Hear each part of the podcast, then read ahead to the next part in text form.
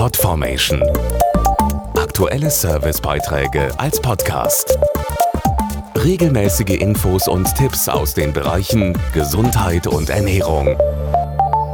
Hatten Sie schon Halsschmerzen? Die jetzige nasskalte Jahreszeit ist Hochsaison für akute Beschwerden in Hals und Rachen.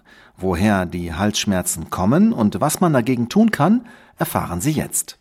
Wenn jeder Schluck schmerzt und sich der Hals trotz ausreichender Flüssigkeitszufuhr nicht beruhigen lässt, ist das meist ein Fall von akuten Halsschmerzen.